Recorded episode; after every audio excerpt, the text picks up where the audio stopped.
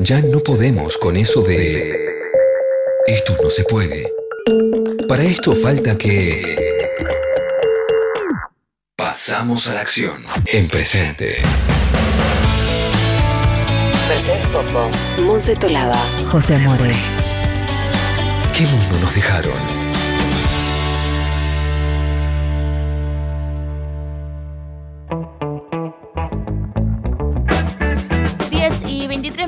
23 minutos pasaron. eh, estamos acá. ¿En qué mundo nos dejaron? Para continuar adelante con este maravilloso programa.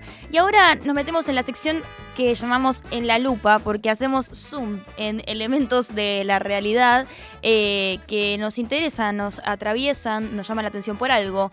Y Merce tiene algo para contarme, me parece. Sí, yo, yo les iba a comentar un poco sobre un tema que estamos laburando hace bastante en este programa, que es el eh, desabastecimiento energético a raíz del conflicto bélico entre Rusia y Ucrania. Para empezar, tranqui. Eh, Tranqui, es como un tema livianito para arrancar el sábado. ¿no? Livianito, sí. La situación alcanzó un nuevo punto crítico. Eh, Rusia le cortó el gas a Europa, que es algo que venía de alguna manera amenazando hace un tiempo. Eh, y bueno, también amenazó con dejar de proveer petróleo. Esto pasó eh, la semana pasada. L- el motivo fue un desperfecto técnico. Mira qué maravilla. ¿Viste como cuando le cancelás a alguien al último momento y decís, todo un desperfecto técnico, no voy a poder ir? Bueno, exactamente. Lo, lo que dijeron es que hubo una advertencia formal de que los regulados del país, la estación de compresión de eh, Porto Java, bueno, en fin, que estaba en Alemania, no cumplía con los requisitos de seguridad y culpó de esto a Occidente porque, bueno, dice que las, eh, lo que dice Rusia es que las sanciones impiden el funcionamiento de la infraestructura. Bueno, Frente a esto, igual, digo, es una estrategia ante las mismas sanciones, ¿no? No, sí, sí, por Es- supuesto. Y es lo que dice justamente Europa, que es muy, muy perspicaz. Eh, bueno, acusa a Rusia a usar el gas como un mecanismo de presión para que se levanten las sanciones. Claro, sí, como utilizar, eh, nada, elementos que son de uso común, de abastecimiento general, con fines políticos, digamos, sería. Exactamente, exactamente. Eh, y bueno, y Rusia también acusa al, a, bueno, este desabastecimiento a las sanciones impuestas Claro. por Occidente, así que llegaron a la misma conclusión. Claro, tienen algo en común, sorprendentemente, ¿no? Sí, y esto, esto realmente está generando una situación. Bueno, eh, ahora vamos a escuchar un audio. Están en programas de televisión sorteando pagarte las tarifas de luz por los precios exorbitantes eh, que están alcanzando. Eh, por eso digo que es un nuevo punto crítico. Vamos a escuchar el audio. A ver. Okay, here we go. So we've got, we've got. We'll pay your energy bills. Got a thousand pounds as well. So this is energy bills, I think, for four months if it stops on that. Nice. Uh, so how are your how how are your energy bills? Are you a bit worried about it all? Um, Ahí le major. pregunta Yeah. cómo son tus tarifas energéticas y el inglés le dice, no, yo estoy muy mal. preocupado, muy por- preocupado, me están matando. Eh, es una rueda, ¿vieron? De esas de los programas que las, Sí, me, me parece Sorteo. absolutamente escenario distópico que en un programa de televisión estén sorteando pagarte las tarifas por, por un par de meses, será. Sí. Eh, no es que es vitalicio o algo así. Y realmente para la gente allá eso es eh, un premio muy significativo. Bueno, en fin, este es el, este es el estado de situación que está atravesando Europa. Frente a eso también, y un poco es lo que motivó asimismo esta sanción impuesta por Rusia, se vienen reuniendo los ministros de la Comisión Europea y quieren eh, tomar ciertas medidas, una intervención de emergencia que la idea es que sea temporal y por ejemplo poner un tope al precio de gas, cosa que eh, toca un poco también los intereses rusos. Sí, efectivamente. Eh, y bueno, y también quieren introducir un impuesto, que esto lo estaban tomando algunos países de manera más aislada, que lo llaman una contribución de solidaridad para grabar los beneficios extraordinarios que están acumulando, bueno, el sector En de los combustibles España, fósiles. hace poco hablamos que se aprobó un impuesto parecido que era hacia las empresas, ¿no? Bueno, precisamente esto eh, sería a nivel em, Comisión Europea. claro. Eh, pero bueno, estas son algunas de las tantas medidas que se están tomando en este sentido. Pero también nos lleva a pensar un poco más el panorama local Sí. en términos de gas, sobre todo cuando lo, lo debatimos en el marco de la discusión sobre cambio climático. Ahora voy un poquito a eso. Sí, decime, José. Te quiero preguntar, Sí. eh, ¿hay medidas respecto a eh, el aumento de tarifas, respecto a los impuestos hacia Mm. las empresas eh, que están teniendo una renta extraordinaria dado el contexto geopolítico? ¿Hay medidas eh, respecto a pensar un modelo de transición, digo, a largo plazo, quizás dejar de usar, lo pregunto, ¿no? Como de usar gas, ¿es posible? Para reorientar. Ahora, ahora vamos un poco al tema del el gas como combustible específicamente. Pero ahora no están tan preocupados por Problema de mañana. La matriz energética, cosa que es, es también eh, sumamente grave porque sabemos que en términos de cambio climático, la ventana de oportunidad para llevar adelante esa transición se achica y que son justamente estos países. Eh, sobre todo, bueno, Estados Unidos, eh, China como un gran emisor, pero los países europeos que tienen las capacidades instaladas para eh, llevar adelante la- una transición energética, bueno, que, que el escenario esté enfocado en este momento exclusivamente en la seguridad energética implica una serie de retrocesos, por ejemplo, volver a utilizar fuentes mucho más contaminantes, incluso que el gas. Eh, pero bueno, en, en el escenario local, eh, vieron que eh, Sergio Massa, nuestro superministro, está de gira por los Creo Estados que lo conozco, me suena ¿Te su suena? nombre. Algo me suena. Bueno, anunció que la semana que viene va a presentar la segunda parte del Plan Gas 4 y el Plan Gas ci- eh, 5, que bueno, tiene como objetivo abastecer el gasoducto Néstor Kirchner. También la semana anterior eh, se firmó un acuerdo de estudio y desarrollo conjunto para un proyecto integrado de gas licuado entre IPF y la petrolera Petronas, es decir, se están tomando una serie de medidas eh, para eh, aumentar la capacidad de energía, de, la capacidad de producción de gas en Argentina. Y en este sentido, está bueno discutir también qué rol juega el gas en la transición energética. Bueno, sabemos, datito y, y me, y me calmo, Eh, sabemos que el sector energético es responsable del 73,2% de las emisiones a nivel global. Tranqui. Es decir, que eh, hay una serie de medidas para tomar en muchos ámbitos, pero el sector energético es el principal. Y es fundamental eh, reemplazar sobre todo lo que son los combustibles fósiles, que son los que producen estos gases de efecto invernadero, pero no todos los combustibles fósiles son iguales.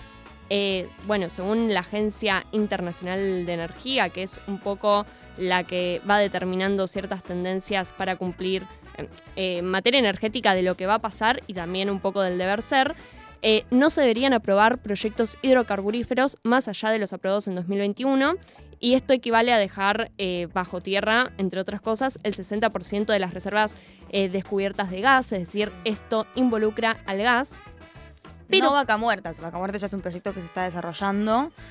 Eh, No explorar, bueno, por ejemplo, sería eh, nuevas exploraciones Claro. eh, petrolíferas. Como Es- fuera de Mar del Igual Plata. sí se- sería dejar, o sea, involucraría proyectos que hoy en día no estén activos, eh, pero no seguir ampliando la extracción de gas. Claro. O sea, no, no seguir profundizando, La por decirlo de famosa alguna manera. frontera aerocarburífera. Claro. Claro, ¿no? Veremos si se, si se cumple o no se cumple, ¿no? El tema- Sí hay una iniciativa por parte del gobierno de ampliar un poco los sectores productivos en esta búsqueda del litio, del hidrógeno verde, ¿no? Sí, el tema es que eh, lo que estima también, por otro lado, este es el escenario del deber ser para no superar esa meta del 1.5, a partir de lo cual sería eh, Que ya sabemos que no estamos ahí. No, no, y sería gravísimo, eh, bueno, empeoraría las condiciones de calidad de vida de la Tierra, esa- ese tipo de cosas. Pero por otro lado, la misma Agencia Internacional de Energía estima que bajo el escenario actual va a incrementarse la demanda de petróleo hacia, eh, hacia 2030. Y lógico. Eh, y en el caso del gas, este incremento va a ser eh, persistente a- hasta 2050. Bueno, Argentina se inserta dentro de ese escenario global como país periférico, así que también ahí hay una discusión muy difícil de dar de, bueno, cómo, cómo nos movemos en ese escenario. Y por otro lado, también hay un- una cuestión que lo estamos viendo ahora, eh, que es que la urgencia em, de, bueno, del desabastecimiento energético hace que aumente el consumo de combustibles todavía más contaminantes que contaminan entre un 50 y 60% más que el gas como el carbón. Entonces es importante... El gas no es eh, un combustible de transición, por esto que decíamos que forma parte de estos hidrocarburos que paulatinamente tienen que ser reemplazados, pero por otro lado, eh, bueno, estamos en un escenario mucho peor que nos lleva a tener que considerar eh, ciertas, ciertas cuestiones y tener cierto- ciertos matices en este tema. Les recomiendo, si quieren leer, escribí una nota muy buena sobre este tema una compañera nuestra, Ana Julia Neise, Que le mandamos un beso. le mandamos le, un le beso. mandamos un gran abrazo. Eh, la pueden buscar, eh, se llama Un equilibrio cuadrado en el Le Monde Diplomatique. Les dejo esa recomendación ñoña. Y, eh, y quiero que vos también nos cuentes un poco, José, qué nos trajiste. Bueno, yo como para variar un poco, eh, vamos a hablar eh, ahora de las repercusiones tras eh, el atentado a Cristina Fernández de Kirchner. Pasaron nueve días desde que sucedió el atentado frente a su domicilio. Antes comentábamos en los títulos que fueron formalmente imputados Fernando Sabac Montiel y Brenda Uriarte como, bueno, personas que planificaron este intento de magnicidio eh, y que aparentemente lo habrían hecho en grupo con premeditación, es decir, que no se trata de un acontecimiento eh, improvisado, quizás sí en, cuanto a la estrategia que, se dispusieron para llevar adelante el intento de magnicidio, pero sí fue claramente eh, planificado y premeditado. Lo que sabe la justicia es que bueno, más o menos estarían planeando el atentado desde principios de agosto, o sea, previo a que el fiscal Luciani eh, hiciera público su pedido de Mm. condena hacia eh, la vicepresidenta. Eh, también que, bueno, pertenecían o tenían eh, simpatías con grupos antikirchneristas y neonazis, digamos. Todo esto refuerza esta, este diálogo que está buscando, digamos, un poco el oficialismo, y eso es parte de lo que les quiero contar, para poder apaciguar estos discursos de odio, ¿no? Que esta denominación que empezó a aparecer luego del atentado con mayor popularidad, porque la realidad es que nosotras en este programa ya veníamos hablando de los discursos de odio y mucha gente eh, venía hablando, son, eh, digamos, narrativas que aparecen para marginar a eh, distintos sectores de la sociedad, sucede mucho con las personas trans, con las mujeres muchas veces, eh, con eh, todos los atentados, digamos, que implican lesbo-odio, homo-odio, y etcétera, etcétera. Dentro del marco del feminismo se venía tipificando hace mucho tiempo, ahora vemos que, eh, bueno, esos discursos están teniendo un impacto concreto en la realidad Mm. y que hay, digamos, un resurgimiento de ideas nazis muy, que digamos en la Argentina quizás se creía que estaban olvidadas o que no eran tan protagonistas. Bueno, efectivamente ahora vemos que están teniendo un impacto concreto sobre eh, la vida política, ¿no? Y, y con esto que nos decís, José, entiendo que cae un poco la teoría del loquito suelto. Efectivamente, teoría que la semana pasada comentábamos, muchos sectores de la oposición estaban, están todavía al día de hoy tratando de reivindicar, tanto así como fue el tuit que hizo Martín Tetaz el mismo día del atentado, en el cual decía que esto no era un hecho de violencia política, sino que era un hecho de violencia aislada, digamos que era un loquito que se había pirado un día y fue, intentó matar a la, a la vicepresidenta. Primero siendo también altamente discriminatorio con la gente eh, neurodiversa, ¿no? Digo, como si todos los loquitos eh, o todas las personas que... sí, eso digamos, fue poco, muy cancelable de, de mi muy parte. cancelable. de- Pido eh, disculpas. Creo que lo, lo de, o sea, es lo último que le vamos a criticar de ese tweet, eh, porque antes de repudiar el atentado se ocuparon de eh, sí.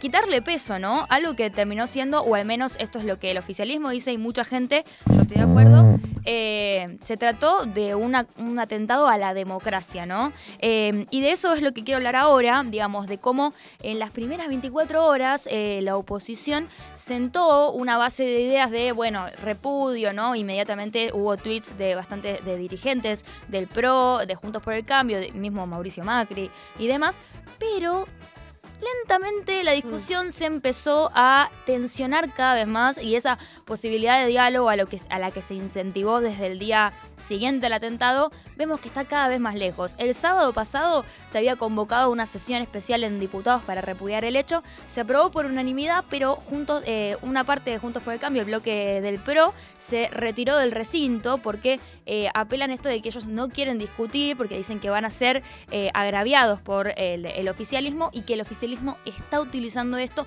con fines meramente políticos. Bueno, en esa dirección, ya como para el martes, la reta decía lo siguiente, ¿tenemos el audio? Sí, a ver, escuchémoslo. No podemos seguir enfrascándonos en temas que nada tienen que ver con lo que hoy le preocupa a todos los argentinos. Todos los días nos levantamos con una Argentina que nos angustia. A mí me duele. me duele mucho. Me duele que suban los precios, que falte trabajo, me duele que aumente la pobreza, me duele que se profundice cada vez más la crisis educativa. Y mientras tanto, ante tanto dolor, el kirchnerismo solo nos intenta distraer. Ahora, con esto nuevo que es proponer una ley mordaza, con el argumento totalmente inverosímil de que la culpa de todo lo que pasa es del periodismo, de la justicia, de la oposición. Lo que están proponiendo es controlar la libertad de expresión. No lo vamos a permitir.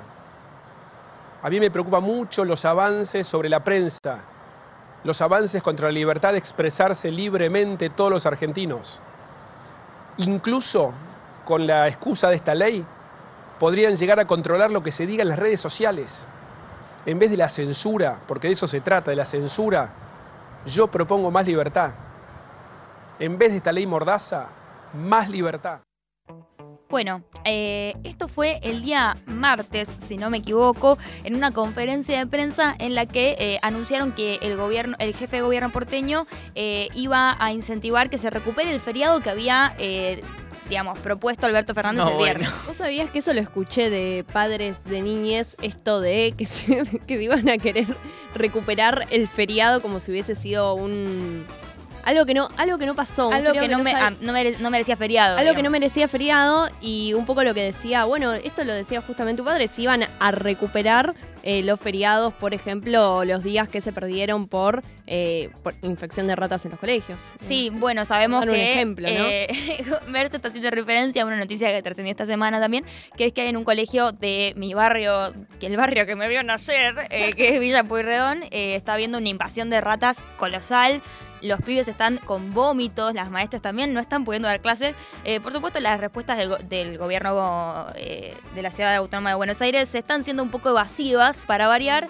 Eh, pero bueno, digamos que el Horacio Rodríguez Larreta muy preocupado por la situación del feriado y sobre todo esto que escuchábamos, escuchábamos, ¿no? Que el kirchnerismo nos está distrayendo, que no se está ocupando de resolver los problemas de la gente, como si un atentado a la democracia, digamos, no implicara un problema para la estabilidad de nuestro país. Bajándole el precio a lo que sucedió, verdaderamente parece que, eh, no sé, hace falta que, el tiro haya salido, ¿no? Como para que tomen dimensión del hecho. Y eso me parece muy llamativo porque no hace falta que pase para efectivamente tomar de, eh, dimensión de lo que implica una cosa así, sin ir más lejos. Bueno, en 1948 en Colombia eh, sabemos lo que pasó, el, el, homicidio a Jorge Elicer Gaitán que generó una, una inestabilidad en el país que duró después por décadas. Es decir, menos, tiene que haber un, alivio generalizado de todo, todo, el arco político de que no haya pasado una cosa por el estilo. Totalmente, Merce. Y bueno, algo que hay que tener en cuenta también es que, eh, a ver, en la Argentina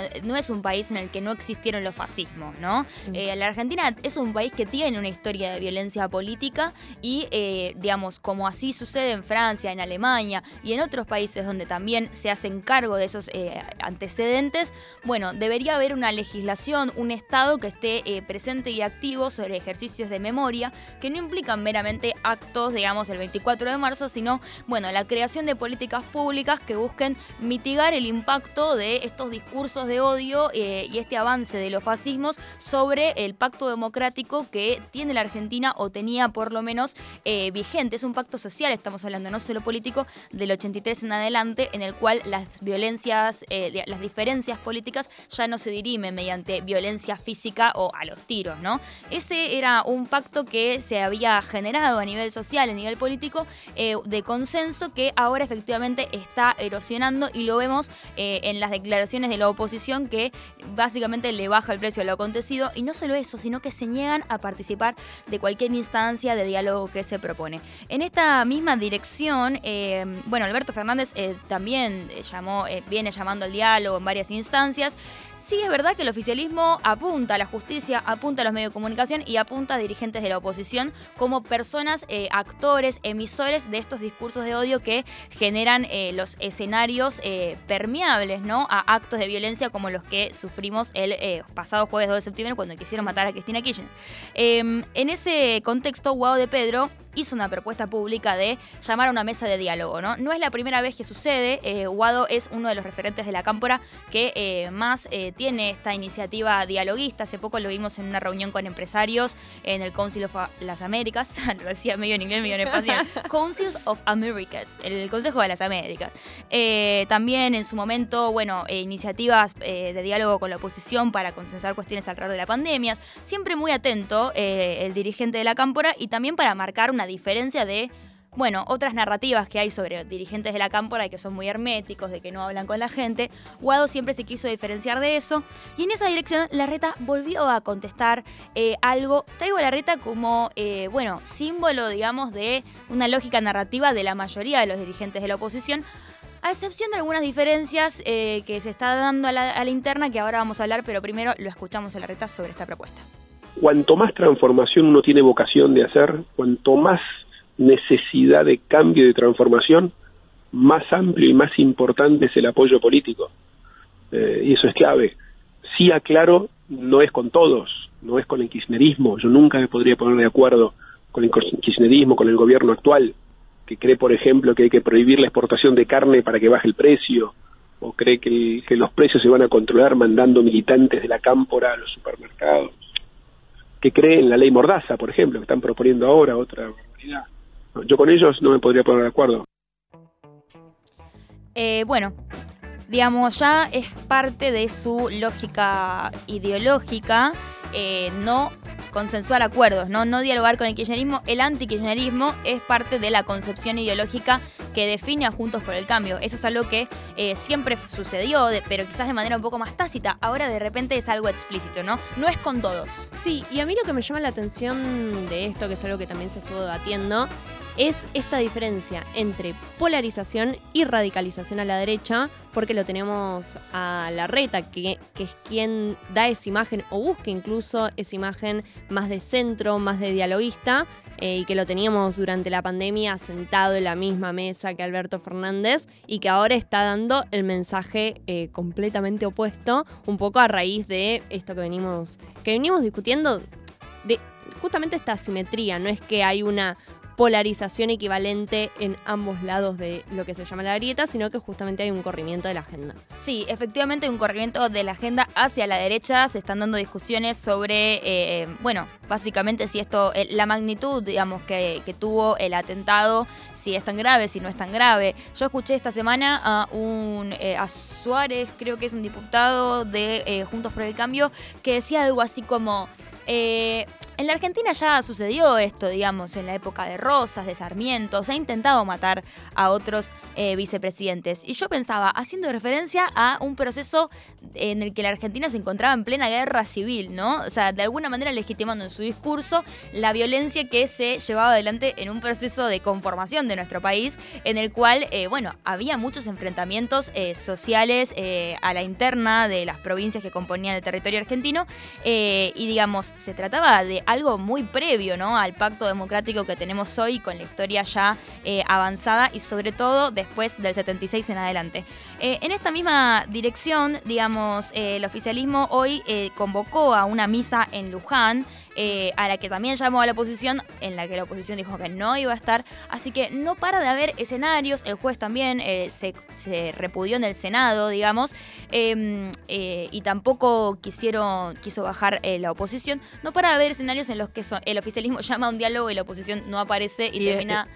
Con- no, perdón, ¿no? Que después en redes o... mm, Sí, más que nada en redes se dice, bueno, el peronismo llamó a una movilización y no convocó a la oposición. Sí. Como siempre se resalta que eh, la, negativa de la invitación es por parte de eh, oficialismo y no así de la oposición, como si no fuera esa la realidad. Totalmente, y en esa dirección también hay que empezar a pensar, digamos, y diferenciar también con lo que decías vos, Merce, antes de esta polarización, que no es tal, digamos, la diferencia entre la derecha democrática y una derecha fascista que no atiende la urgencia que implica bregar por, eh, bueno, el cuidado de nuestra democracia, ¿no? Eh, me parece que eso es un poco el escenario que estamos viendo, veremos, la reta hablaba de que estaba en contra de una ley mordaza cuando ni siquiera se estaba discutiendo concretamente sobre ninguna ley, ¿no? Simplemente se estaba llamando a atender la necesidad de regular un poco el avance de los discursos de odio, pero no había una, una propuesta concreta, ¿no? Ellos le Sí. pusieron un título a algo que no existía. Bueno, esa, esa etiquetación preventiva eh, es, es- Típico. Sí, no, no, y es algo muy eficiente, porque una vez que vos categorizás algo, ya es muy difícil dar la discusión en otros términos. Absolutamente, eh, como decís, Merce, hasta acá esto es lo que tengo para contarles de eh, las primeras repercusiones que hubo en el escenario político después del atentado a Cristina Kirchner.